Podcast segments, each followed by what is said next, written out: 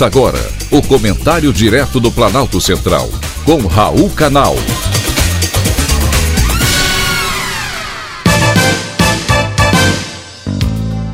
Queridos ouvintes e atentos escutantes, assunto de hoje: aumento para os magistrados.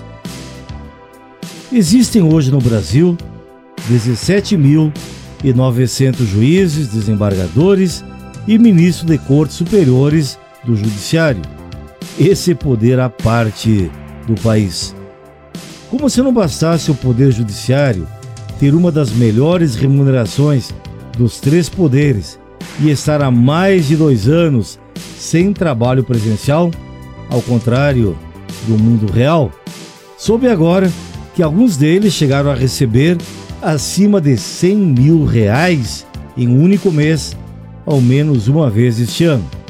É isso mesmo, você ouviu direito: 100 mil reais em um mês.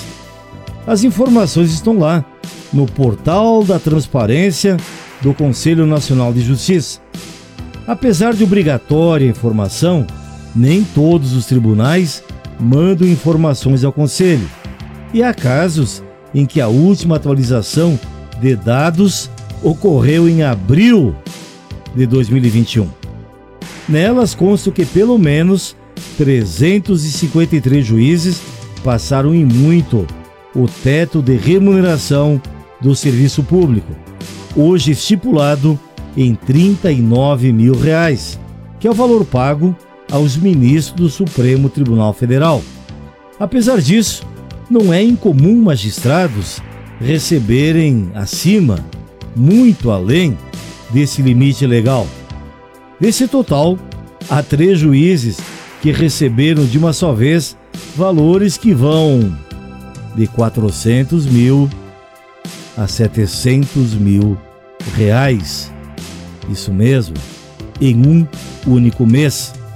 As justificativas são de que os valores acumulam indenizações de férias não gozadas, gratificação natalina e outros como jetons, que são remunerações para participações em conselhos. Mesmo com esses altos salários, os magistrados lutam para que o Congresso aprove um projeto concedendo um reajuste automático no salário de 5% a cada cinco anos, o que é conhecido como quinquênio.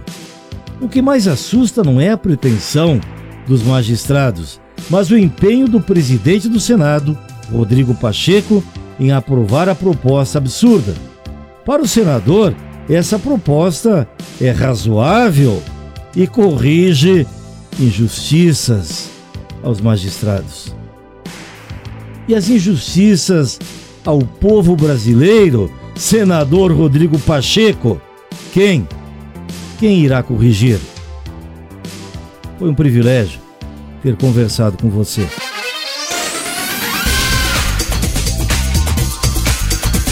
Acabamos de apresentar o Comentário Direto do Planalto Central, com Raul Canal.